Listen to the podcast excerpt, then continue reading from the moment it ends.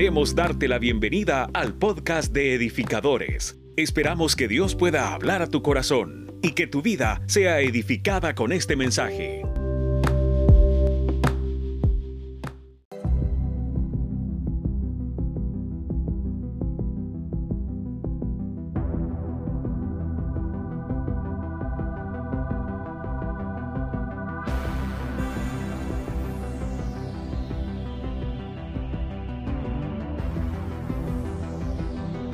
Bienvenido a la parte final de la serie Carácter. gracia nos abraza, tu gracia nos llena de misericordia, tu gracia hace algo especial en nosotros, siempre nos transforma, siempre hace algo nuevo en nuestro corazón. Padre, que este día tu palabra hable a nosotros, pero sobre todo queremos conocerte más y más a través de lo que está escrito en ella. En el nombre de Jesús, amén y amén. Bienvenidos todos a la casa de Dios. ¿Cuántos estamos alegres de estar en la casa de Dios? Sin duda alguna creo que Dios siempre ha tenido un plan maravilloso con nosotros y bueno, estamos terminando hoy la serie Carácter. Eh, seguimos el próximo domingo con la serie Sentimientos que tendrá cinco partes. Ahí se tocarán temas de inclusive de emociones, de la ansiedad y un poco de la depresión. Pero bueno, Hoy seguimos con el carácter. Y lo importante del carácter es todo lo que Jesús forma en nosotros y algunas premisas que quiero dejar claros previo a todo lo que podamos avanzar. Los mejores cambios de carácter son aquellos donde se deja que el Espíritu Santo obre. Si yo necesito un cambio de carácter, el Espíritu Santo tiene que obrar. Tengo que dejar que Él haga su voluntad en mí. Hay una lucha demasiado fuerte y demasiado grande en nosotros y es cuando el carácter no dejamos eh, que termine de hacer su obra el Espíritu Santo. Cuando me refiero a esto es como que escogemos el tipo de cristianismo que queremos llevar como si esto fuese un menú, como si esto puedo agarrarlo, esto sí, esto no, esto sí me gusta, esto no me gusta. Hablemos de, eh, de, un ejemplo clásico cuando le sacamos la cebolla a, a, los alimentos, cuando le quitamos la cebolla a la hamburguesa. ¿A quién, ¿Quiénes son de los que quitan la cebolla a la hamburguesa acá? Y usted dice, no, mire, a mí quítele todos los vegetales a la hamburguesa y, es un poco aburrido, porque solo póngamele pan y carne. Eh. Entonces el cristianismo no se puede catalogar de esa manera. Imposible que usted venga y haga el cristianismo a su medida. El cristianismo no está hecho a la medida de los cristianos. El cristianismo está hecho a la medida de Cristo. Y eso nos lleva a nosotros a otro concepto, porque si no, entonces deberíamos de escoger nosotros qué hacer y cómo hacerlo. Porque para lo que uno es prohibido, para otro no. Entonces, ¿quién debe delimitar mi cristianismo? Literalmente es la palabra de Dios, es mi modelo, es mi guía, es Cristo mismo en mí. Entonces, el Espíritu Santo es quien forma mi carácter. El carácter de todo matrimonio o relación. Hablo para los casados, para los rejuntados, para los que ya durmieron en el mismo tapete, ¿me entiende? De estos hablo. El carácter de todo matrimonio o relación debe de estar basado en el desarrollo y derechos de ambos. Esto es carácter. Pastores, que yo soy el hombre y aquí nadie más decide, yo soy el que decido. O no, pastores, que mire, yo tengo por pasmado un esposo que no, él no puede decidir, aquí quien decide soy yo. Esto no puede ser, el carácter del cristiano aprende a tener este equilibrio. ¿Alguien dice amén? No, espérame, usted no me entendió. ¿Alguien dice amén a esto? Pero mi papá ya dio la orden y ya dijo, sí, pero no, no, aquí yo quien manda soy yo. Momento. Los que desarrollamos carácter aprendemos a saber que eso está basado en el desarrollo de ambos. El carácter es altamente relacionado con el fruto del Espíritu Santo. No hay nada. ¿Qué, ¿Cuál es el fruto del Espíritu Santo? Amor, gozo, paz, paciencia, benignidad, fe, mansedumbre y templanza. Son nueve componentes en uno. Diga conmigo nueve en uno. Entonces significa que para mí saber si el carácter está desarrollado me lleva a conocer si el fruto del Espíritu Santo está desarrollado en mí. Amor, gozo, paz, paciencia, benignidad, bondad, fe, mansedumbre y templanza. La templanza tiene que ver con el dominio propio. Si esto está siendo desarrollado, el carácter está haciendo la madurez o el trabajo que debe de hacer. Sigo avanzando un poco. El carácter de todo cristiano debe rendir cuenta siempre. Usted puede repetir esta frase conmigo, por favor, a la cuenta de tres. Uno, dos, tres. El carácter no solo de lo que me conviene, porque algunos somos bien pilas, rendimos cuentas de lo que nos conviene. Y esto creo que es bien importante porque cuando alguien está en el matrimonio eh, o quiere un consejo, cuenta verdades a medias. Y verdades a medias es mentir. O cuenta lo que no quiere, donde no quiere que se metan en su vida. Entonces, aquí literalmente, por ejemplo, cuando viene alguien en el matrimonio y viene solo a pedir consejo, yo le digo, qué bueno lo que vas a oír. Pero aquí hay que oír la otra parte porque una verdad a media es una mentira. No sé si me doy a entender. Entonces, sepan lo que cuando nosotros atendemos matrimonios, la primera consejería puede venir la persona sola, totalmente de acuerdo, pero no podemos hacer mucho si las personas no están ambas personas. Si hay un conflicto de personas, no puede solo venir una persona, tienen que venir ambas porque si no será una verdad a medias. Todo, cada quien mira una verdad bajo la perspectiva que lo está viviendo. Entonces el carácter de todo cristiano siempre debe rendir cuentas a alguien. Yo acabo de rendir cuentas y no me fue nada bien esta semana rindiendo cuentas con mi pastor. No, hombre, si Hacha, Hacha me platicaba. Se lo digo de todo corazón y delante de Dios. Cuando rendí cuentas me dijo, pero ¿y qué estás pensando? Y empezó, y y yo sentía, literalmente sentía como que no era normal. Tengo tres amigos pastores y lo voy a mencionar, Daniel, Samuel y y Vladi. Sentí como que acabo de decir Sadrach, Mesach y Abednego. Eh, eh, todos son gordos y los amo con todo mi corazón. Y son mis tres amigos a los cuales yo les rindo cuentas, lo siento y les digo, mira, esto lo estoy viviendo así, lo hago así, y, y ellos corrigen mi vida. Rendir cuentas es el deber de todo cristiano porque forma nuestro carácter. Si tú solo en tu entorno tienes personas que te dicen cosas bonitas, mm,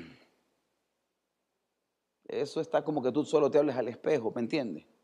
Y a veces nos gusta nosotros llenados de personas que nos digan cosas lindas. Ay, qué bella amaneciste. Ay, qué linda estás. Ay, que sos lo mejor. Por eso es que algunos maridos pasan lejos de su esposa porque su esposa sí no tiene pelos en la lengua y le dice la verdad. Hmm. Porque nadie más nos va a hablar tan claro como nuestro cónyuge.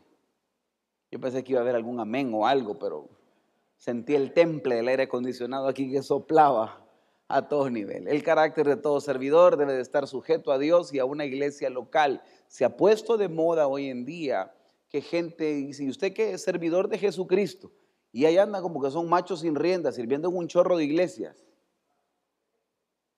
Es que yo soy profeta de Jesucristo y ahí anda uno y profetizando en una iglesia y profetizando en otra y se mueven. Pastores, que mi ministerio es intercantonal. Mire, ese es casaca, hombre ponga orden bajo una iglesia local y, y, sujetes, y si no es edificadores, busque una, pero póngase en orden bajo iglesia local. Usted no puede estar en desorden. Usted es como la unción de la gallina sin cabeza. Me recuerdo un día, moche un día una gallina, porque todas las gallinas usted sabe que antes de comerse hay que matarlas, ¿cierto o no? Y a algunos les duele, pero cuando están agarrando el pollo campero aquí no les duele.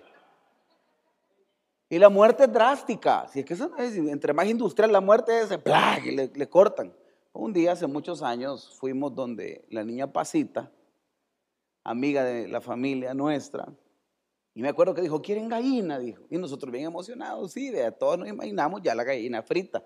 Agarró la doña, le empezó a tirar maicillo, yo la vi cómo la agarró, y ahí llegó. y cuando la agarró, la agarró del buche con la misma trax la dobló, le amarró las patas a un balcón y yo viendo aquí, ve. Y ella platicando con nosotros, es que es un, decía, es que es un sopón. Y usted sabe cómo se habla en el campo, ¿verdad? Como, como usted y como yo hablamos, el François. Y en ese momento agarró y que ¡trax! Y yo, ay, me le quedé viendo. Y agarró el cuchillo y ¡sac! la soltó, la quitó de la pita y la gallina empieza a caminar. No, ahí me hinqué, yo levanté las manos, vea. y yo dije, Stranger Things. Entonces me acordé y siempre he mencionado esto porque algunos tienen la unción de la gallina sin cabeza. No tienen cabeza espiritual, pero por todos lados andan ministrando familia, gente y todo, pero no quieren sujetarse a una iglesia local. Eso no se puede. Hay un orden. Ese es el carácter del cristiano. Vamos a hablar de Peter ahora. Pedro el cual fue discípulo de Jesús y ya lo aprendimos, era un pescador, calle pero elegante, con carácter, andaba siempre armado. Pedro no era sencillo. Vuelvo a repetir esto, Pedro no era sencillo. De hecho, Pedro tenía problemas de alcoholismo. Se echaba su trago de vez en cuando. La historia secular lo cuenta. Pedro tuvo serios problemas de carácter en cuanto al temperamento, porque era muy confrontativo. Levánteme la mano los que somos confrontativos aquí. Que nos gusta así agarrar de frente a la gente, y agarrarlo y hablarle y decirle, espérame, es que yo te voy a decir, y hasta tienen estilo, es que yo te voy a decir una cosa. De repente yo he oído que es que si vos sos más es que vos no vas a poder venir para que yo le voy a decir a ese hombre. Y, uno de hombre a veces se queda hasta callado cuando alguien saca la espada por ahí. Bueno, Pedro era de estos, de los que agarraba y le volaba las orejas a los soldados. A uno fue específicamente a Malco, pero Pedro. Pedrito, que tuvo una conversión, decidió formar su carácter desde el momento que decide seguir a Jesús. Seguir a Jesús no es fácil. Diga conmigo, seguir a Jesús no es fácil. Es un proceso. Seguir a Jesús no es nada fácil, de verdad se lo digo de corazón, es un proceso porque nuestra carne, naturaleza pecaminosa, nos lleva a desear el pecado siempre, siempre. Amanece, usted se acuesta, usted tiene pensamientos eh, de lujuria, de no lujuria, de enojo, de no enojo, de perdón, de, de todo puede existir en su cabeza. Y esa es la lucha que tenemos todos los días. Hay un monstruo interno que se llama pecado con el cual luchamos porque es nuestra naturaleza pecaminosa. Así somos nosotros los cristianos. Y eso nos hace luchar. Pedro tenía muchas luchas con su carácter por el temperamento que tenía, porque era enojón, era mecha corta. Bienvenidos los mecha cortas hoy a edificadores. Es de los que primero habla y después dice, quizás lo dije muy fuerte, ¿verdad? ¿Usted conoce gente así? Yo creo que me peleé con lo que le escribí y lo elimina. Desgraciadamente ya existe una app que aunque lo elimine, ahí queda. ¿Quiénes tenemos esa app que aunque lo elimine, ahí quede? Ahí está un hermano, lo levantó la mano por sincero. Dos, que está ahí. Tres, yo aquí tengo otro, tres. Si usted me escribió y eliminó algo, yo le pregunto, ¿qué pusiste? Es, es casaca, sí lo leí. Eso que usted sabe que, tiene problemas con ese temperamento de que ya lo dijo y es como, perdón, pero es que, es que sí es una verdad, pero por más que quiera suavizar, ya metió el cuchillo. O sea, esto es como que quiere hacer algo, ya, ya dañó. Existe ese daño. Este era Pedro, de que se agarró con todo. En el libro de los Hechos se agarró con Pablo. Y cuando Pablo se le pone al brinco, vino Pedro y le, lo quiso achicar de un solo con la identidad y dije, vos qué vos, si vos no anduviste nunca con Jesús y con nosotros, si vos sos nuevo acá, se la dejó ir con todo. Y, Pedro, y, Pablo, uno que no era sencillo, no se quedó callado. Sí le dijo, pero vos no has fundado todas las iglesias que yo he fundado. ¿Sí entiende lo que estoy hablando? O sea, se agarra, Pablo no es que no tenía su carácter, tenía su carácter. Lo que pasa es que algunos son más explosivos que otros. Este era Pedro. Hablemos de este Pedro y pongamos fundamento bíblico. Mateo 14, 22. Después de esto Jesús hizo que sus discípulos subieran a la barca para que cruzaran el lago antes que él y llegaran al otro lado mientras él despedía a la gente. Jesús siempre estuvo su cristianismo y su ministerio enfocado en la gente. Porque la iglesia no se trata de luces y todo esto. Esto se llama congregación. Nos congregamos. Iglesia es lo que hacemos después de esto. Iglesia es lo que vivimos después de esto. Esto es un lugar de adoración que usted y yo hacemos lo mismo y que tenemos diferentes funciones. Somos colegas. El que toca el piano es diferente al que toca el bajo, el que atiende a niños, todos somos colegas acá y servimos. Pero lo que es iglesia es lo que yo reflejo fuera de estas cuatro paredes y lo que hago yo allá afuera. Siempre he dicho, nunca generalicemos cuando digas que la iglesia eh, me critica. Hubo alguien que dijo hace poco, es que la iglesia me critica. Y le digo yo, ¿y vos crees que 1200 personas te conocen? Te critica uno, dos, tres o cuatro, pero por esos cuatro tú no puedes decir la iglesia. ¿Alguien entiende lo que estoy diciendo? Entonces, eso yo lo he aprendido con el tiempo. Es que la iglesia no es tan buena, espéreme. La iglesia somos un gran chorro de los que estamos aquí, de los que vienen a las nueve y de los que vienen a las siete y de los que dicen que son de edificadores y no se congregan. De esos hay un chorro, en, membresía. Nombres, yo le enseñara la membresía que tenemos ahí. Haríamos dos veces de lo que tenemos ahorita. Pero bueno, pero son de edificadores. Alguien dice amén. Este tipo, Jesús, se enfoca en la gente y le dijo a sus discípulos, miren, váyanse, adelántense. Se suben a la barca los hipotes, bien contentos, los doce, vámonos. Jesús nos dijo que no fuéramos, ellos obedientes, no era un trayecto sencillo. ¿Por qué no era sencillo el trayecto? Porque la historia data de que cuando Jesús los despide a ellos, se les aparece hasta en la madrugada, ya lo vamos a ver más adelante. Quiere decir que el trayecto no era pequeño, era largo y se trasladaban. Sigo avanzando en esto. Llega un momento de soledad de los discípulos en el desarrollo del carácter. Y aquí yo le puedo hablar acerca de nuestros fundamentos del autoconcepto y de los pensamientos que nosotros tenemos. Porque cuando los discípulos fueron excluidos del grupo de gente, pudieron haber surgido pensamientos dependiendo de la personalidad que cada uno de ellos tenía. ¿Y por qué Jesús nos mandó vos? Quizás Jesús no nos quería en esa reunión. el pensamiento luchando con el fundamento por el desarrollo del carácter. Es que yo creo que están hablando de mí. ¿Quiénes hemos tenido, y no me levante la mano, luchas de pensamientos por especulaciones muy propias? Y generamos conceptos y ese pensamiento existe en el fundamento. Y debo de decirte algo, Jesús obliga y llega y ordena todo tu entorno para que tú aprendas a desarrollar tus pensamientos para ponerle fundamentos, porque necesitas ser un cristiano con fundamentos más que con pensamientos. Lo que nos traiciona son los pensamientos. Lo que nos traiciona es la manera de pensar. No es que lo de haber dicho así. Las interpretaciones son difíciles. Aquí hay gente especializada en interpretar la letra de lo que se les escribe. Es que yo sé leer entre líneas, dicen. Y yo digo, ¿y eso cómo se hace?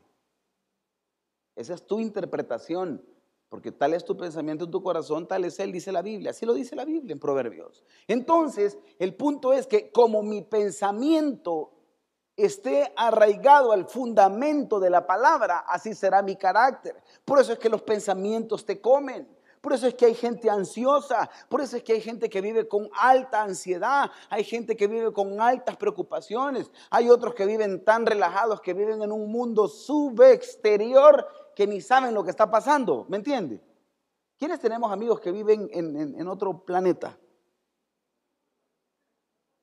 Pero, pero de verdad con el corazón se lo digo, viven en otro planeta. Todo se está cayendo en la casa y es aquel que está sonriendo y que no está viendo lo que está pasando. Sí. Y es que esto no es normal, vea.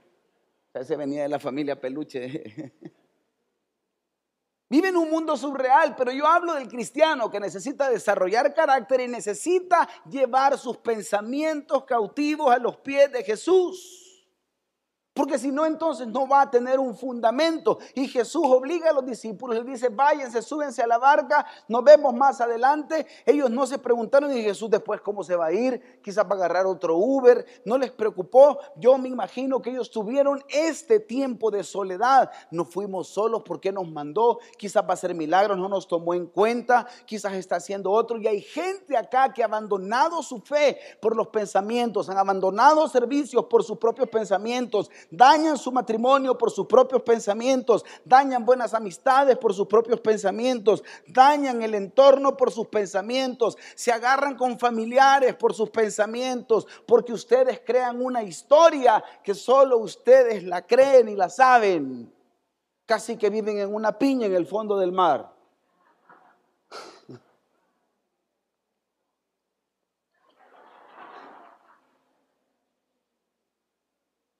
Y esto, esto, yo no le puedo explicar. Yo al que conozco es a Josué Blanco. No, hombre, este volado a mí me traiciona, como no tiene una idea. Porque creo un mundo, una historia aquí en mi cabeza. y después sacarme esa historia de aquí de mi cabeza que no es una verdad, porque mi verdad no está fundamentada en la sabiduría de los hombres, sino en el poder de Dios. Y cuando Dios forma el carácter, dice a los discípulos, chao, nos vemos. Y yo me imagino que el, arraigado, el mejor amigo de Jesús, que era Juan, del, del consentido, porque era un consentido, me imagino que Juan le debe haber dicho, y no me vas a llevar a comer.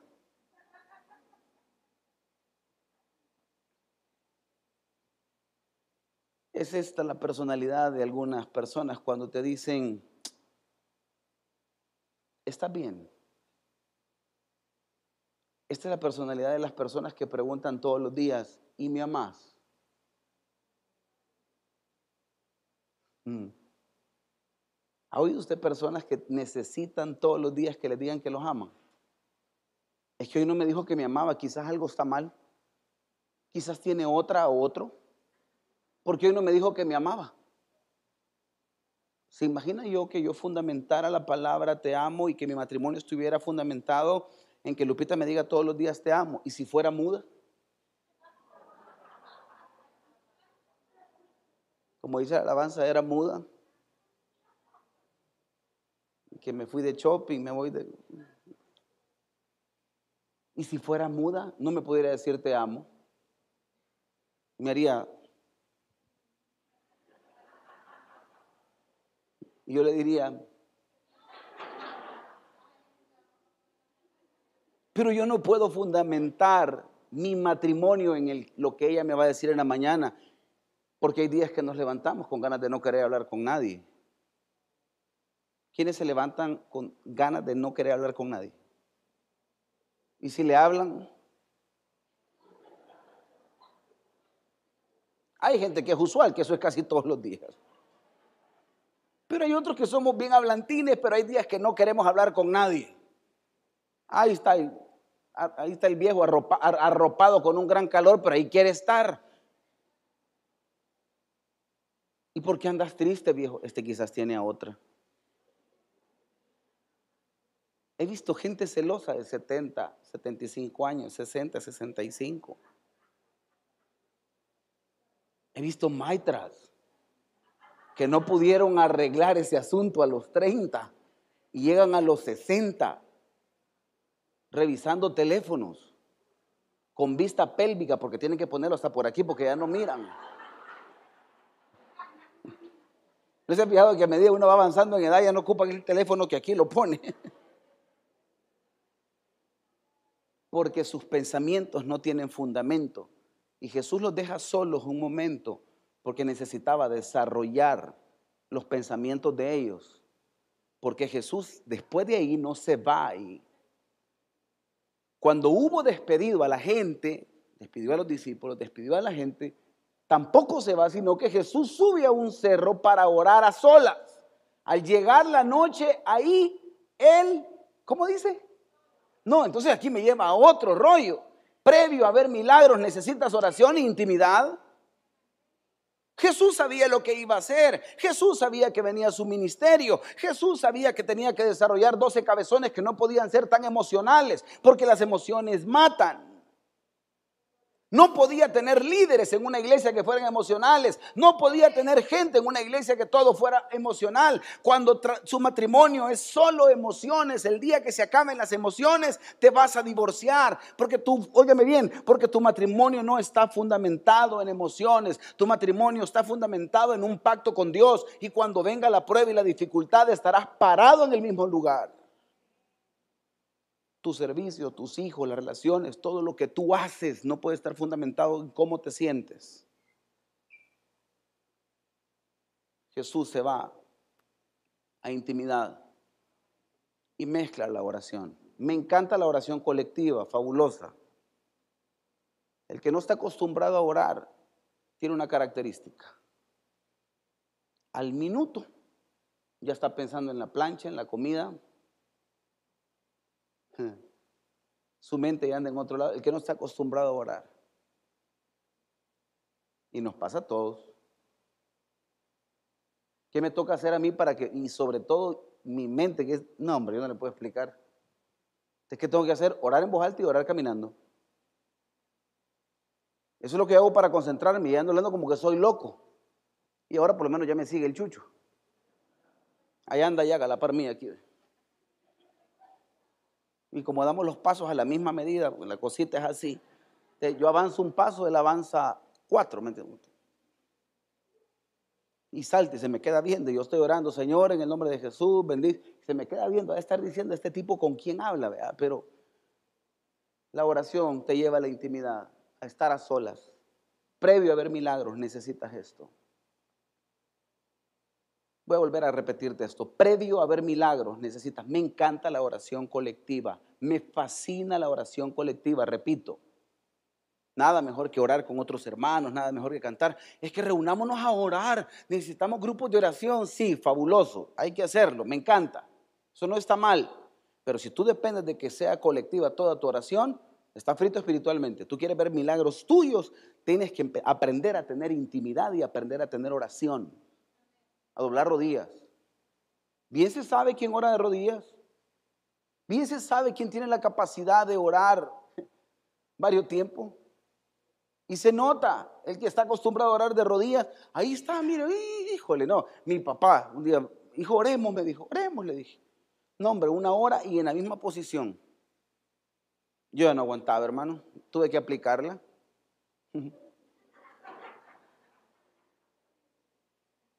Y se levantó tan fresco mi papá. Y me dijo, ¿te dolió? No, le dije. Yo no estoy acostumbrado más de una hora a estar hincado. Él sí. Me dijo, con el tiempo vas a aprender en tu pastorado que las batallas se ganan orando, me dijo. Vaya a verle si tiene vellos en las rodillas ese hombre. No tiene. ¿Vas orando? Y me encanta eso. ¿Sabe por qué? Porque Dios nos llama a la oración y a la intimidad. Despide a los discípulos, despide a la gente. Y Jesús dijo, pudo haber dicho, me voy a dormir, porque ya en la noche dan ganas de dormir. ¿Quiénes somos de rápido? Ayer me dormí, me, pusieron un misuero ayer, que, yo andaba loco, ayer no era yo. me puse las vitaminas, hermano, y, y, claro, un litro de vitaminas está hecho para alguien que mide quizás un 80, pero uno que he vuelto de panadería, unos 50, ¿me entiendes? ese, litro que me pusieron, yo andaba directo aquí. Medio me acuerdo que fuimos a comer con Jorge ayer, pero estaba directo y tenía hambre y me dio una ganas de comer y comer y comer y comer y comer. Pero cuando llegué me dormí, me dice mi esposa, yo ayer te movía, te decía, yo no sé qué. Ahorita ya voy a ir a ver si, qué, qué le autoricé dormido, porque no me acuerdo. Pero el punto es esto, cuando estamos cansados, no buscamos intimidad. Cuando estamos en problemados, nos inventamos aquel dicho que dice a Dios rogando y con el mazo dando. Dios hace su parte y yo hago la mía. Hay cientos de pasajes, hay cientos de historias que Jesús te dice quieto. La oración puede resumirte todo en un momento. Hay momentos que Jesús te dice, no, no, no, espérame, espérame, espérame. Detengámonos. Seguir avanzando, seguir haciendo atrocidades. Detengámonos. Ordenémonos, oremos, llenate de intimidad, porque estando yo contigo las cosas pueden ser diferentes. Jesús mismo se aparta, Él se va a la oración y lleva un tiempo de intimidad. No podrás ver milagros si no te apartas a solas con Dios. Y la naturaleza era, Jesús se fue a orar, pero Él era Dios, sí, pero fue a hablar con su papá. O sea, Jesús, la naturaleza humana, un ser triantrópico, 100% hombre, 100% Dios, se aparta para ir a dar con su papá porque necesitaba él algo. Cuando necesitamos de Jesús, necesitamos tiempos a solas con Dios. No podrás ver milagros si no te apartas a solas con Dios. Necesitas apartarte. Volver a repetir esto. Necesitas apartarte. Hay días en la semana y los empleados de la iglesia que están acá lo saben. Todo está pagado. Por aquí o por allá me vengo a sentar, sentadito. Cuando no hay nadie. Si es que chivo predicar aquí cuando hay un montón de gente y está bonito y, el clima. Pero cuando hemos estado bien en problemas, calladita la boca, hemos venido. Y cuando las victorias las hemos ganado, también hemos venido al mismo lugar.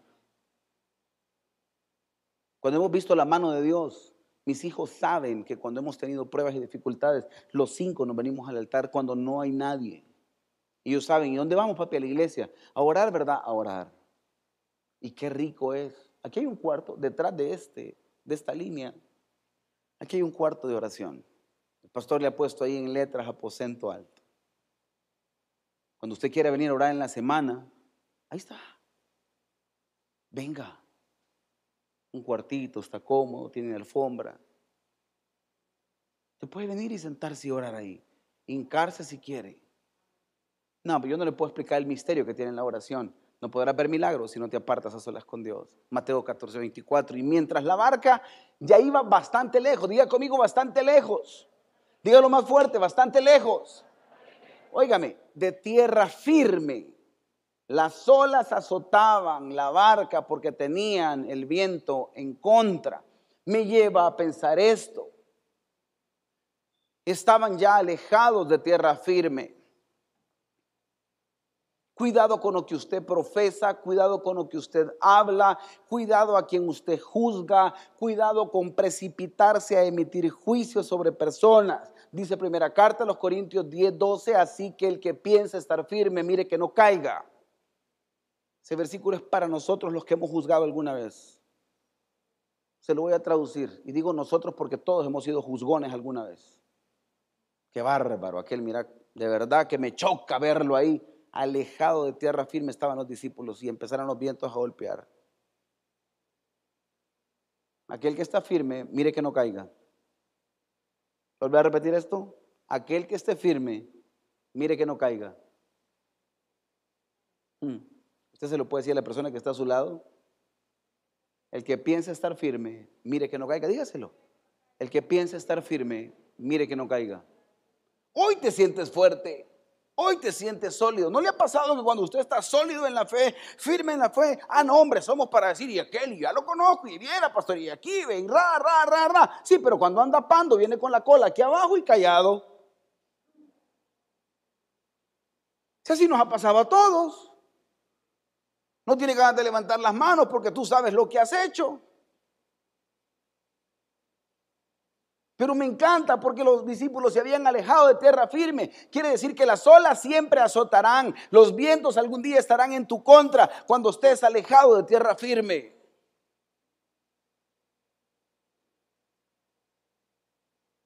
Voy a repetir esto. Las olas siempre azotarán, los vientos algún día estarán en contra tuya cuando te alejas de tierra firme. Siempre. Que te alejes de tierra firme. No sé por qué me pasaron estas cosas, te alejaste de algo. Perdiste visión, algo pasó. ¿Quiénes hacemos autoanálisis de nuestra vida cuando algo nos está yendo mal? Lo primero que buscamos son nuestras fuerzas. ¿Qué hizo Jesús? Fue a orar porque ya sabía lo que iba a pasar. Y fue a tener intimidad para que él pudiera hacer algún milagro. Jesús el hombre, no Jesús el Dios. ¿Me entiende lo que estoy hablando? Entonces, ¿qué necesitamos? Saber que en nuestra vida siempre azotarán los vientos. Saber que en nuestra vida siempre, perdón, los vientos estarán en contra y siempre las aguas azotarán. Porque a veces nos alejamos de tierra firme. Pastor, ¿y qué es tierra firme? Tu hogar, tu familia, Pastor, mire, yo no me congrego, pero usted viera, yo sigo clean.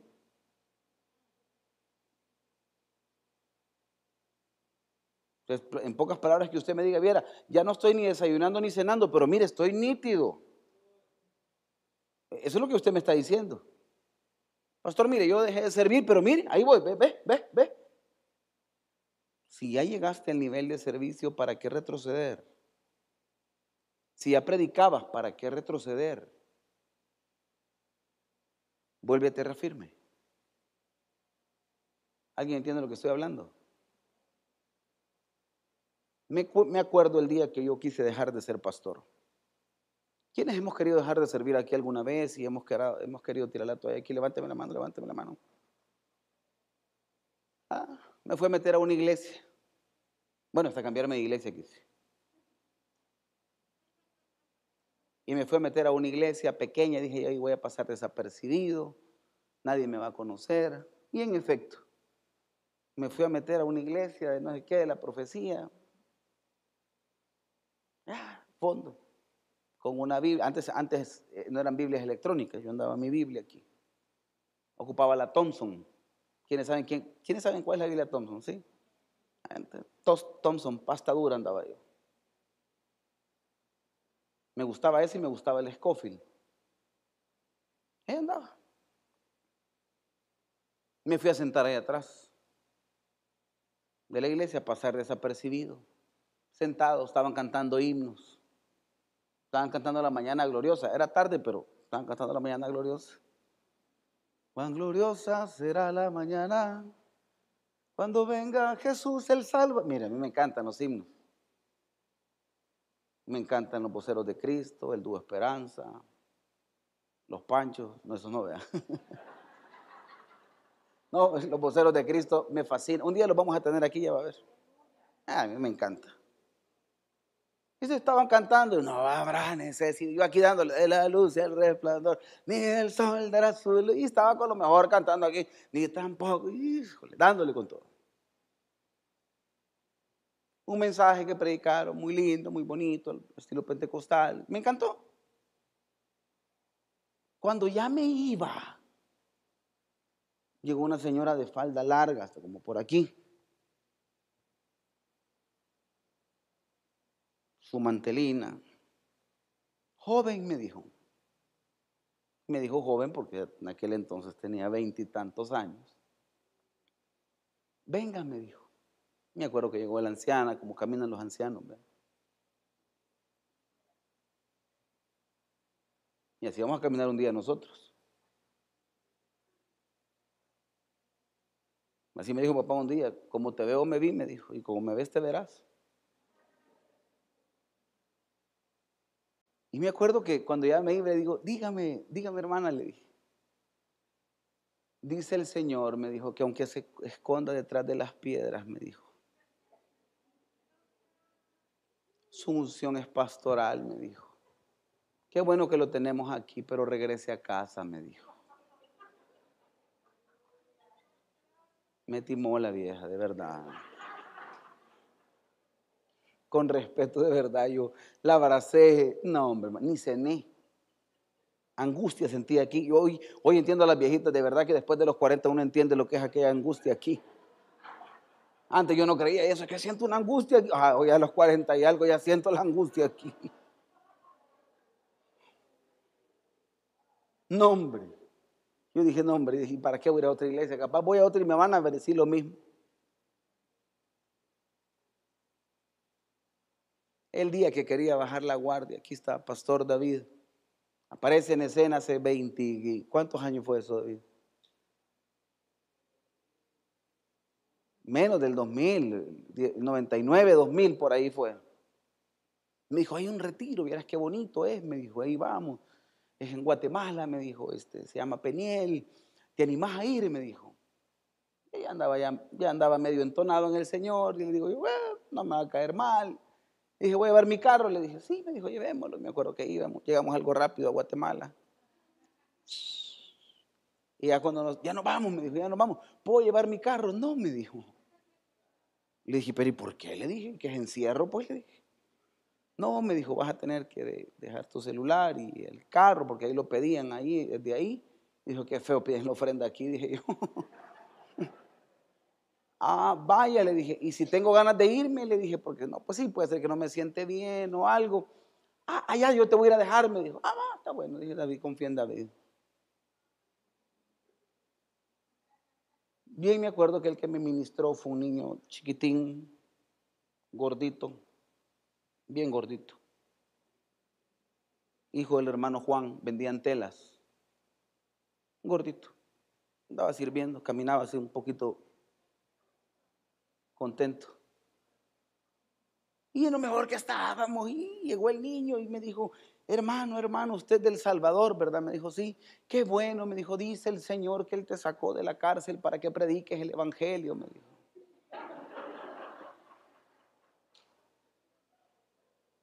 Yo le voy a decir algo. Te cruces donde te cruces, te vayas donde te vayas, te apartes donde te apartes, el llamado lo vas a arrastrar siempre. Y vas a venir a aparecer al mismo lugar.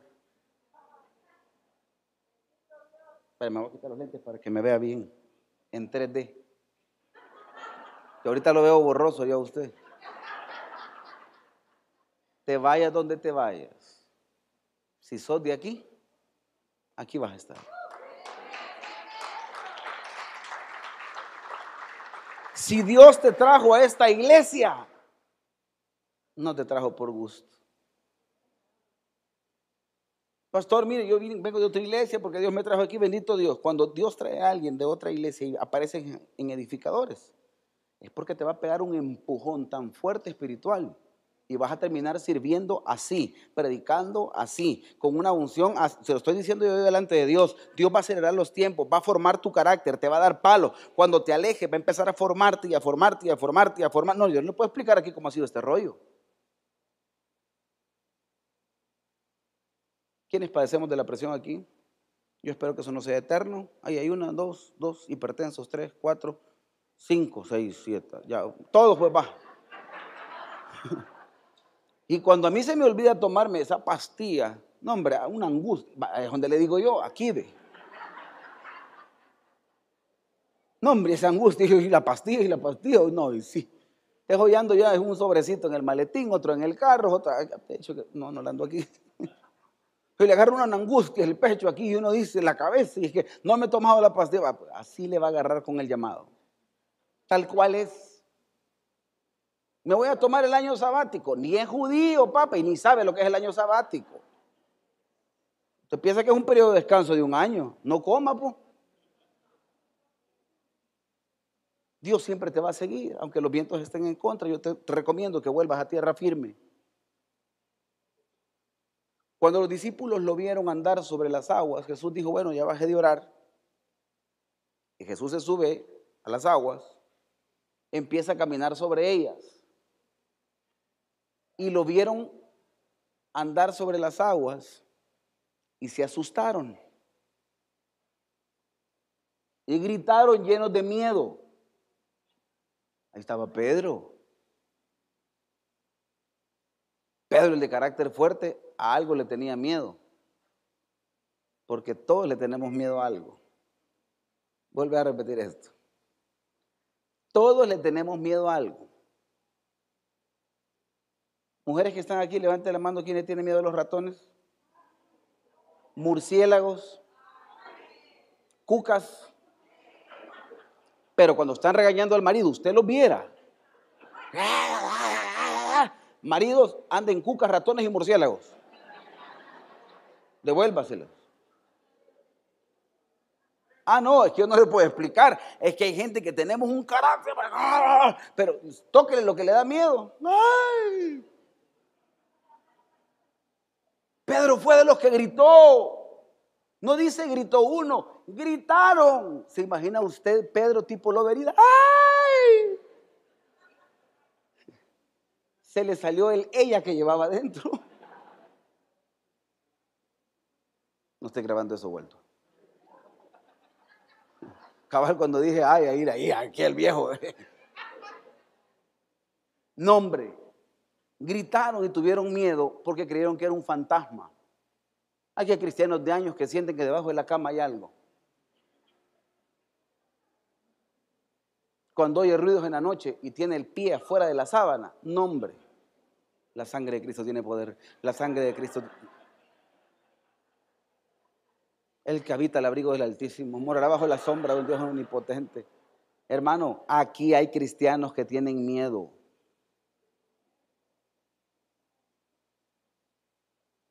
no se animan a ir a traer agua a la cocina después de las 10 de la noche.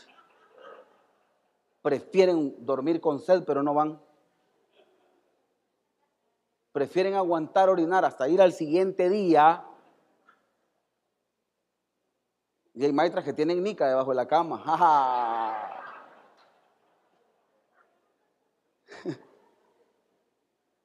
Otras que no, que dejan todo encendido, un gran estadio. no pasa la luz, gran estadio aquí, y toda la casa iluminada, claro, y cuando, como están solas, hola, hola, hola, hola. Los discípulos tuvieron miedo porque creyeron que Jesús era un fantasma. Estos son aquellos cristianos que cuando oyen hablar en lengua se quedan. Ahí pasa algo. Y la gente hablando en lengua y la unción y cayendo. Uy, no. Hay gente que se mira que como que estuvieran bien tocados. Miedo tienen cuando oyen hablar lenguas a otros. Que de repente cae la unción en edificadores que ya ha pasado varias veces, cientos de veces, y la gente cae en reposo. Y la gente. Nos pasó en una cruzada. Un día estábamos orando por una gente. Cayeron, llegaron los de la Cruz Verde, lo subieron y se lo llevaron. Vive Dios lo que estoy contando. Allá le estaban dando primeros auxilios al viejo ahí.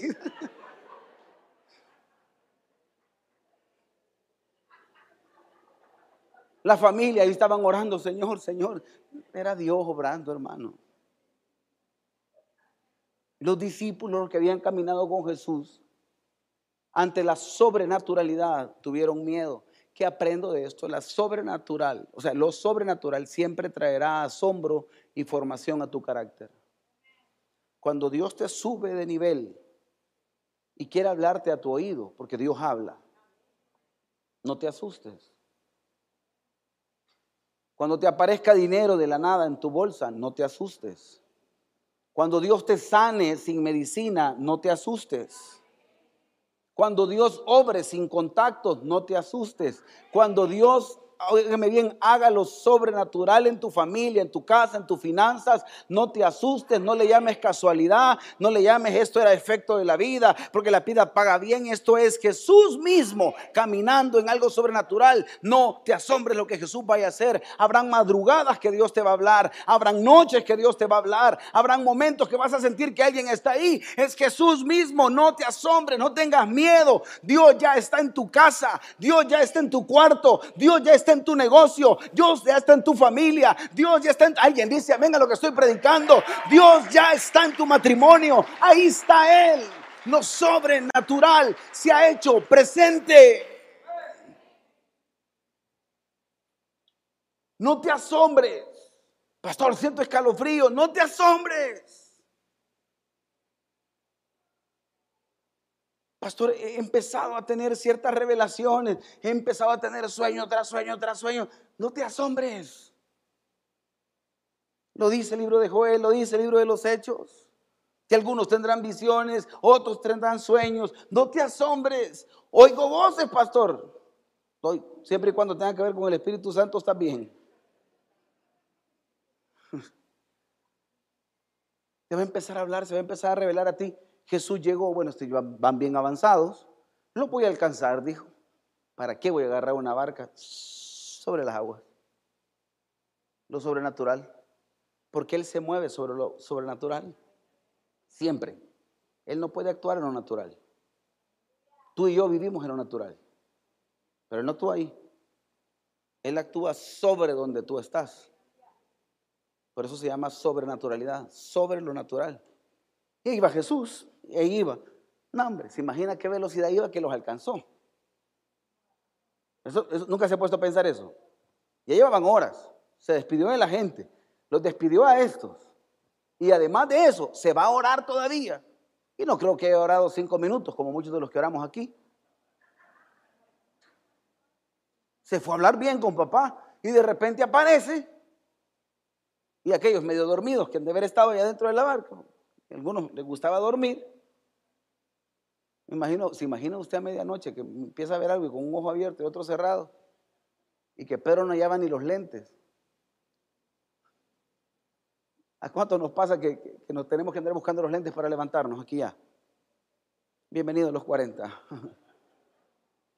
No, yo no me levanto ya sin esto volado. No crea que es strip. Y cuando lo miran un fantasma, la sobrenatural siempre traerá asombro y formación de tu carácter. El miedo será parte de tu formación. Tengo miedo a perder, tengo miedo a hacer, tengo miedo a esto. Y Dios dirá, ahí te voy a formar.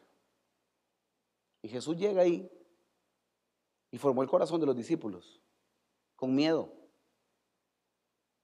Le, dio miedo, oigan bien esto, le dio miedo. Y Jesús ahí te forma. Diga conmigo, Jesús me forma en mis miedos. Pastor, yo tengo miedo de hablar en público, te va a formar. Pastor, tengo miedo de hacer esto, te va a formar.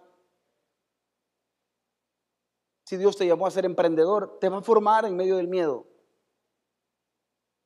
Si Dios te llamó a hacer lo que seas, te va a formar en medio de tu miedo. Me encanta esto. Aprenderás a avanzar y a confiar con miedo. Esto forma tu carácter. ¿Lo puedes repetir conmigo en la cuenta de tres, por favor? Uno, dos, tres.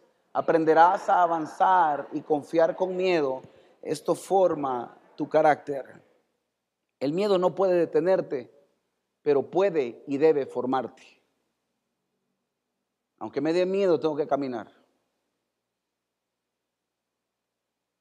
Aunque me dé miedo, debo de caminar. A volver a repetir esto. Aunque me dé miedo, si Dios te está abriendo la puerta, debo de caminar. Y si me va mal, y si le va bien. Y si pierdo, y si gano.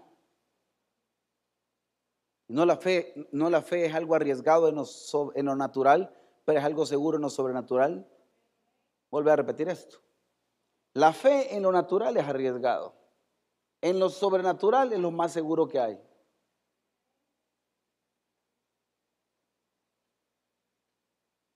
Ya les he contado, yo me salí del hospital cuando ya me iban a operar. Con todo y catéter, arrastrando un montón de pitas iba. Ya habían hallado el cálculo, decían tiene cálculo en la uretra, estaba Chipi en aquel entonces acá y me dijo, viejo, me dijo, tenemos que rajarte, pero eso es rápido. Me dijo, hoy no vas a comer y mañana me dijo, ahí te están haciendo la cirugía y vos vas nítido, me dijo. Como venía de la iglesia, ras, me zafé la manga de la camisa y no sé por qué me llegaba hasta aquí. Me tapó el catéter, me levanté y me fui a comer a los parados allá metro. Tenía hambre. Y ahí me andaban buscando todos, porque habían mandado mensajes que me iban a operar. Y yo dije, no me voy a operar. Y no me voy a operar. Y los dolores, ahí estaban, pero no me voy a operar. Y me fui para la casa de mi papá. Porque ahí corro, cuando yo estoy abatido, corro a la casa de mi papá. ¿Quiénes corremos a la casa de nuestros papás aquí cuando estamos bien abatidos? Ah, ya, ya me voy. Y ahí llegó el viejo, ¿y por qué te fuiste? Me dijo. le dije, no quería que me rajaran, le dije. Pero le dije, mira, yo me acordé que Dios ya te sanó a vos de eso, le dije.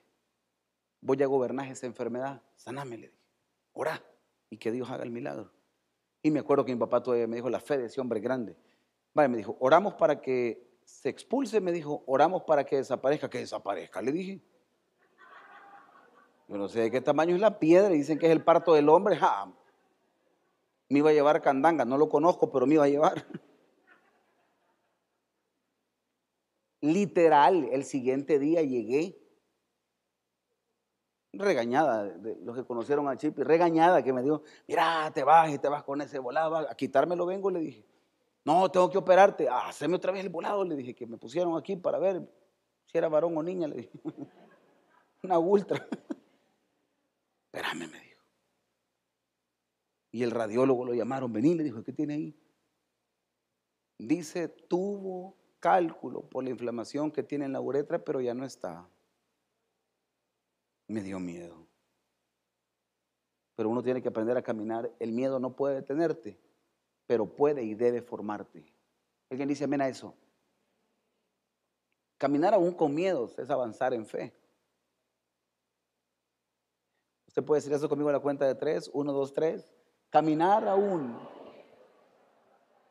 Quiero entrar aquí en un rollo. Pero Jesús les habló diciéndoles, calma, soy yo, no tengan miedo. Cuando Jesús llega ahí, en medio del miedo, debe saber que Jesús está ahí. Pastor, tengo miedo de lo que estoy pasando. Jesús está ahí. Pastor, no sabe, siento la muerte. Jesús está ahí. Pastor, siento perderlo todo. Jesús está ahí. Pastor, estoy angustiado. Jesús está ahí. Pastor, estoy en depresión, en tristeza. Jesús está ahí. Pastor, tengo necesidad. Jesús sigue ahí. Jesús se presentó rápido. Le dijo, ¡Ey, soy yo! Jesús está ahí. Me encanta saber que estaba formando el corazón de ellos. Entonces Pedro respondió, Señor, vea este, que este era caballo, no solo Tomás era el incrédulo. Antes de Tomás este fue el primer incrédulo. Si eres tú, le dijo, ordena que yo vaya hasta donde ti sobre el agua, gustoso. ¿Por qué no le dijo, me voy a tirar de clavado y voy a nadar y te voy a alcanzar para ver si sos vos? ¿Quiénes somos gustosos aquí con los milagros? A mayor intensidad de los milagros, mayor formación del carácter. Tú quieres milagros grandes, te va a formar grande. Tú quieres cargos grandes en una iglesia, te va a formar grande. Y cuando tu llamado es grande, que es inevitable y no tiene retroceso, te va a formar grande. Te va a meter en unos rollos que yo no te puedo explicar. Y por más que quieras salir de ahí, esto no es con morirse, no te vas a poder morir, papá. Pedro gustoso le dice, si eres tú, ordena que yo me vaya hasta ahí, pero sobre el agua, le dijo. Me encanta Jesús. Cuando Dios se revela en lo sobrenatural, debes caminar en lo sobrenatural. Cuando Dios se revela en lo sobrenatural, es señal que tienes que empezar a caminar en lo sobrenatural, a hablar lo que antes no hablabas, a oír lo que antes no oías, a declarar lo que antes no declarabas. A usted le va a ir bien. Deje de estar diciendo, no sé si me va a ir bien, pero lo voy a intentar, le va a ir bien. Deje de declarar la duda. Hable con seguridad. Diga, mañana me irá bien. Mañana será mejor. Me irá mejor en los negocios. Y yo lo voy a recibir. Y yo lo creo. Y seré sano. Lo pueden estar diciendo todos los diagnósticos en contra. Yo hice cuentas ahorita. Y a mí no me da miedo decirlo. Hice cuentas ahorita. Del 2015, que era mi proceso legal. A mí me caían 12 años de condena. De esos 12 años yo saqué cuentas en qué año iba a salir. Aquí ahorita tendría que estar en el bote. No tendría que estar predicando aquí. Pero Jesús llegó a darme una palabra a través de un policía que yo ni conocía. Eso le estaba testificando yo a alguien de mi familia esta semana. Y llegó el policía bien contento. Yo me acuerdo que era del GRP. Tenía el doble tamaño del mío. Y llegó bien contento y me dijo, Chele, me dijo, mira para abajo, Chele, me dijo. ¿Qué le dije yo? ¿Cómo está el clima arriba? Le dije. Mira, me dijo, soñé con vos. Saco, dije yo. Feo el modo, preso. no. Soñé con vos, me dijo. Vos te vas libre, me dijo. Digo, pero ya me hicieron la audiencia y me la dejaron hasta en agosto. Vos te vas libre, ¿sabes qué soñé? Me dijo. Que había un montón de gente esperándote afuera, me dijo. Vos quizás vas a alguna iglesia, me dijo, sí. Ah, pues era una fiesta, me dijo la que había, y ya estaba la gente contenta, y la iglesia aplaudía cuando vos salías. Esto era una fiesta, me dijo, y todos estaban felices porque había salido. Te van a dar una audiencia especial, me dijo. ¿Y vos a qué iglesia vas? No, me dijo, solo lo soñé.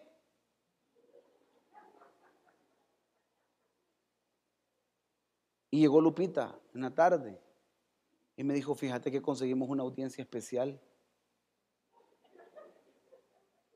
Y me voy rápido. Mi capitán le dije. ¿Qué más soñaste? Le dije. Porque cuando usted empieza a ver que las cosas empiezan a encajar, ah, ahí sí, ¿verdad? Edificadores, somos una familia ah, unida, ahí sí, ¿verdad? Cuando empieza usted a ver que todo empieza a encajar y usted dice que Dios se va a revelar, oíme, date cuenta, estar este día, esta mañana aquí, Dios te está diciendo, el rompecabezas ya se empezó a armar. No tengas miedo, Jesús está ahí, no tengas temor, las cosas se han empezado a alinear. Viene algo grande para tu vida, viene algo poderoso para tu vida. Entraste a lo sobrenatural, bienvenido a edificadores, una iglesia donde se miran milagros, una iglesia donde yo he visto levantarse gente muerta, sanar enfermos. Y no me lo han contado, yo lo he vivido. Yo quería seguir platicando y me dijo, Chele, espérate que me tengo que ir, me dijo. Porque se tiene que aprender a oír voces de esperanza que caminen en lo sobrenatural. Pero lo natural siempre existirá. Una duda de dónde caminar.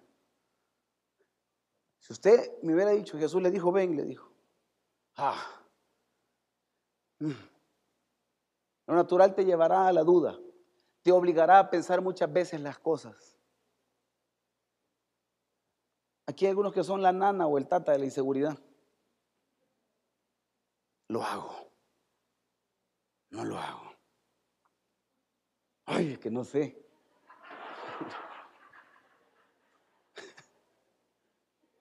Eso es lo natural. Y es más, en lo natural la realidad, tengo un chambre, no es tu realidad. En lo natural, tu realidad no es tu realidad.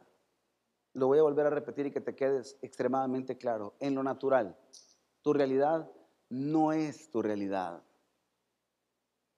La realidad te dirá no. Pero he aprendido algo que lo sobrenatural una vez te subes a este mundo, no salgas de ahí, por favor. No te bajes de ahí. Si Él dijo sí, no debes pensar las cosas. Todo se está alineando a que sí. Este será tu nueva realidad, lo sobrenatural. Que digan los médicos lo que quieran, que diga el diagnóstico lo que quiera, que digan los rayos X lo que quieran, que digan los abogados lo que quieran, que diga todo mundo lo que quiera si Dios dijo sí, algo grande tiene en tu vida. Todo va a ir bien. Cuando te bajas del bus de lo sobrenatural, no, hombre, da miedo. Pero si te mantienes ahí arriba, todo va a estar bien. Lo sobrenatural da muchas respuestas que para otros son absurdas. Porque dice primera carta de los Corintios 2.14, el hombre natural no percibe las cosas que son del Espíritu de Dios, porque para él son locura y no las puede entender porque se han de discernir espiritualmente. Hay gente que no te va a entender. ¿Y qué tal estás? Bendecido. Y sin trabajo, bendecido. ¿Y cómo estás? No, hombre, prosperado. Pero yo no te veo que tengas. Estoy prosperado. ¿Alguien entiende lo que estoy hablando? Hable de inversiones aunque no tenga el dinero. Hable de trabajo aunque no tenga trabajo. Y no es tu realidad, ¿no? Hable de sanidades aunque todo lo tenga en contra. Es bienvenido al mundo de lo sobrenatural. Los otros que están abajo, que no están en lo sobrenatural, sino abajo de lo natural, te van a decir, loco, no, el hermano es de mucha fe, pero yo no le veo, yo no le creo. Espérese, él no le está atendiendo. Para él usted está loco. Yo le hablo a la refri y abunda y nos llena y lo poco que comamos se llena. Deje de andar declarando, todo está caro en el súper ahora.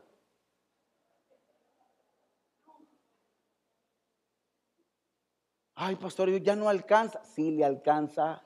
No se baje, no, óigame, no se baje de lo sobrenatural. Sino todo el tiempo es como, ay, pastor, hoy es un lujo. No, no, espere, espere, espere, espere. Hablemos el mismo idioma. Usted es bendecido, usted es prosperado. Y si las cosas le subieron de precio, va a ganar usted más. Sencillo, usted va a tener siempre. Mire, pastor, es que hoy usted viera, usted va a ser bendecido siempre. Que le suban a lo que quieran. Usted siempre va a tener. Usted siempre, usted no me ha entendido, usted siempre va a tener. No, hombre, es que hoy enfermarse es un lujo. Eso no es un lujo, eso es una maldición. Ore por ser sano. Y si necesita de medicina, no, hombre, sencillo. Ore por milagros. Y si Dios quiere que sea a través de la medicina que se va a sanar, le va a dar todos los recursos para pagar todo. Tranquilo. Para otros va a ser locura. Ven, dijo Jesús. Pedro entonces bajó de la barca, o sea, se bajó del, ámbito natural y empezó a caminar en lo sobrenatural, sobre el agua en dirección a Jesús. Pedro decidió caminar en el mundo sobrenatural. Dijo, ok, listo, voy. Muchachos, apóyenme. No, hermano. Eso era de foto. Eso era de TikTok. ¿Quiénes hubiéramos grabado ahí un TikTok? La verdad, ¿quiénes hubiéramos filmado en ese momento? No, usted no me levantó la mano. ¿Quiénes hubiéramos filmado ese momento? ¿Quiénes lo hubieran hecho selfie? Usted ahí para aparecer. Para que le hubieran creído que era usted, ¿me entiende? Usted aquí viendo y señalando. Los discípulos lo hubieran hecho, hombre. Y lo hubieran posteado. Pedro, y yo lo corto cuando se hubiera hundido para que nada más vieran el milagro. Y Pedro empezó, hermano, con todo. Bienvenido al mundo del verdadero carácter. Cuando decides bajarte de lo seguro para entrar a lo inseguro. Lo inseguro es natural, pero lo seguro en lo sobrenatural. Ese es el mundo de la fe. Pedro entra ahí, pero al notar la fuerza del viento, tuvo miedo y como comenzaba a hundirse, gritó. Ya ven que este es de las gritonas que estaba allá en la barca gritando. Cuando empezó a hundirse, significa que este loco, a pesar de que era pescador, podía nadar, gritó, le dio miedo. O sea que no estaba tan a la orillita. ¿Sí me entiende lo que estoy hablando? El tipo gritó, sálvame Señor. Me dijo, vos quisiste entrar en el mundo sobrenatural, pero tu carácter no estaba preparado. Pero vos te quisiste meter ya aquí. Bien. Pero esto se necesita carácter. Se necesita saber que, aunque hayan vientos y que sean fuertes, mis milagros no se acaban. Yo sigo todavía sobre las aguas. Eso le estaba diciendo Jesús. Sigo avanzando. Al retroceder al mundo natural, regresa el miedo. Al regresar el miedo, regresa toda la inseguridad, la ansiedad, el odio, el resentimiento. Voy a volver a repetir esto. Al retroceder al mundo natural regresa el miedo. Tú de aquí te vas a ir lleno de fe y te voy a decir algo. Yo profetizo que de aquí tú te vas seguro en lo que tú caminas. Tú te vas con un milagro y con una nueva verdad. Yo profetizo que te vas con una nueva verdad. Tú de aquí sales prosperado, aumentado, con trabajo, bendecido, sano. Sales viendo cosas que no usualmente mirabas. No te retrocedas de ahí. Si te bajas de ahí al regresar, va a volver el miedo. Si ya volví el miedo es porque te bajaste del mundo sobrenatural. Vuelve el miedo, regresa toda la inseguridad, regresa la ansiedad. ¿Y cómo voy a hacer? No tengo, no puedo. No te bajes de donde estabas. Mantenete en ese mundo, porque si no después vuelve la ansiedad, vuelve el odio, vuelve el resentimiento. Parate aquí arriba. No te bajes de ahí, aunque la realidad en el mundo natural sea otra. Quédate aquí arriba, aquí estás bendecido, aquí estás prosperado. No te bajes de ahí. Ahí Dios siempre va a estar contigo. Cuando te sientas solo, ahí va a estar Dios. Cuando te dé miedo, ahí va a estar Dios. Eso es mantenerse en el ámbito sobrenatural. A pesar de que los vientos sean fuertes, Dios sigue ahí. No alcanza el dinero, si alcanza. Y vas a comer bien.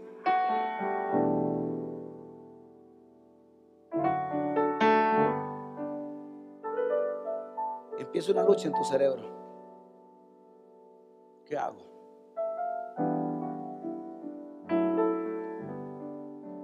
Yo no le puedo explicar cuántas veces he tenido una lucha aquí en mi cabeza.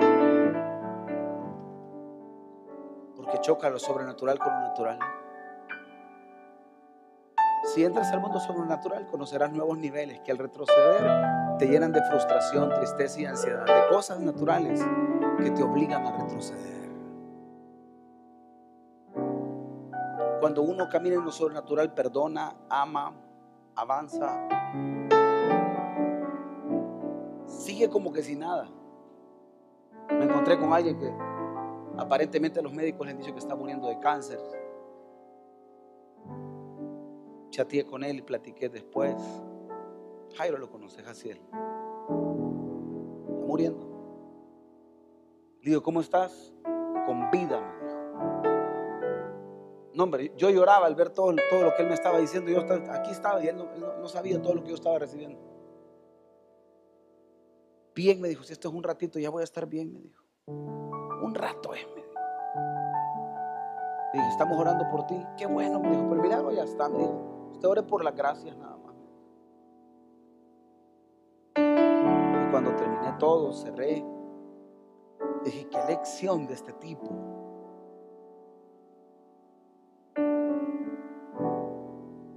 va saliendo de su, no sé qué, cuántas quimios lleva. Y me dijo, todo va a estar bien. Así que pastor me dijo, usted predique con todo, me dijo. Cuando yo salga yo voy a terminar haciendo lo mismo.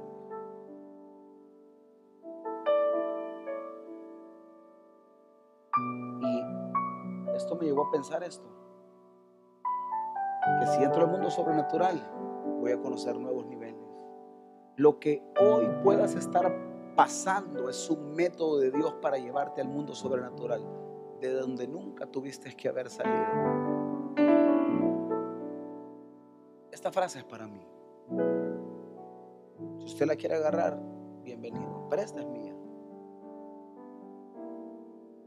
Esta, es la frase que me atravesó todo el corazón. Lo que hoy puedas estar pasando es un método de Dios para llevarte al mundo sobrenatural de donde nunca tuviste que haber salido. No son tus fuerzas, es Dios. No son tus capacidades, es Dios. No son tus contactos, es Dios. El mundo natural te lleva a un mundo de inestabilidad emocional que te obliga a ser dependiente de personas. Te sientes seguro si está esta persona, si está esta otra.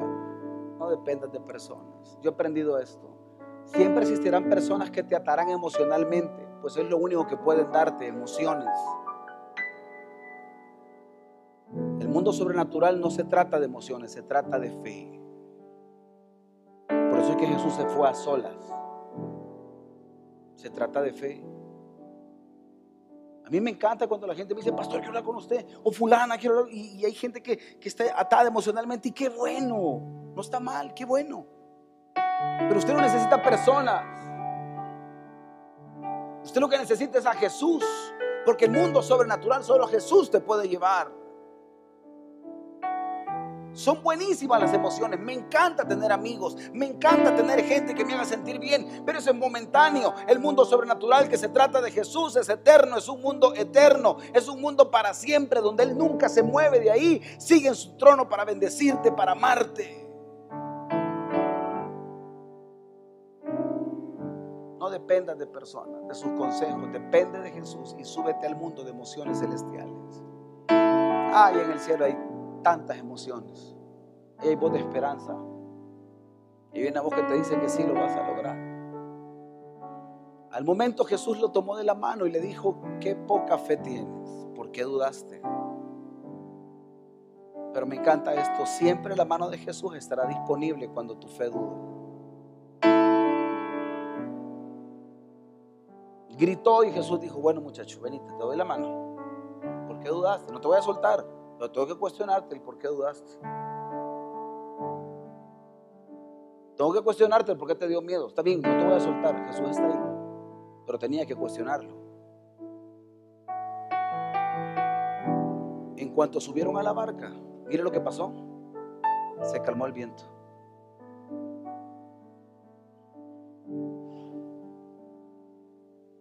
Hoy entiendo por qué Jesús se apartó un buen rato a orar. Porque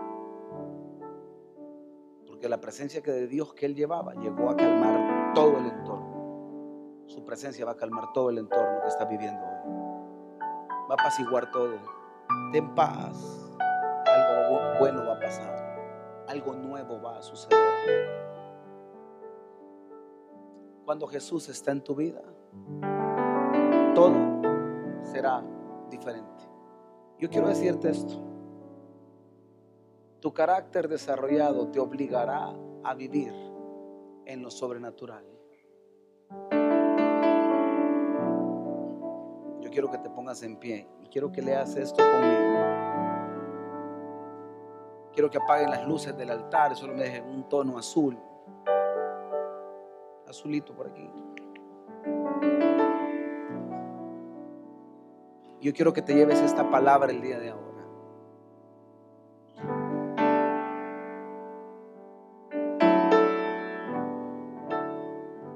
Bienvenido a la temporada de milagros. Increíble. Jesús iba a morir. Quiero que pasen los sugieres para la cena del Señor. Jesús iba a morir. Y cuando iba a morir, en lugar de ponerse triste y preocupado, hizo una cena, una buena cena. Empiecen a repartir. Gracias, hermanos. Hizo una buena cena Jesús ahí. ¿Era cena de despedida? No, no, no. Miren, aquí es un rollo. Aquí ustedes van a recordar que yo morí. Pero también van a recordar que voy a resucitar. Jesús lo llevó al momento de la resurrección. Y no me encanta eso, sino que esa cena fue para anunciarles. ¿Y saben qué más se van a acordar? Que yo voy a volver. Jesús anunció su muerte, su resurrección y les dijo, haced esto todas las veces que lo bebieres en memoria de mí. Me encanta cuando dijo eso.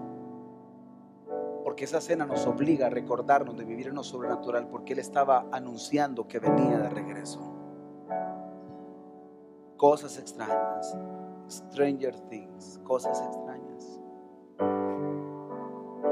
Hoy entiende el nombre de la serie carácter. Ese día Dios estaba formando el carácter de los discípulos, no se despidió, solo les dijo, espérense, vengo pronto.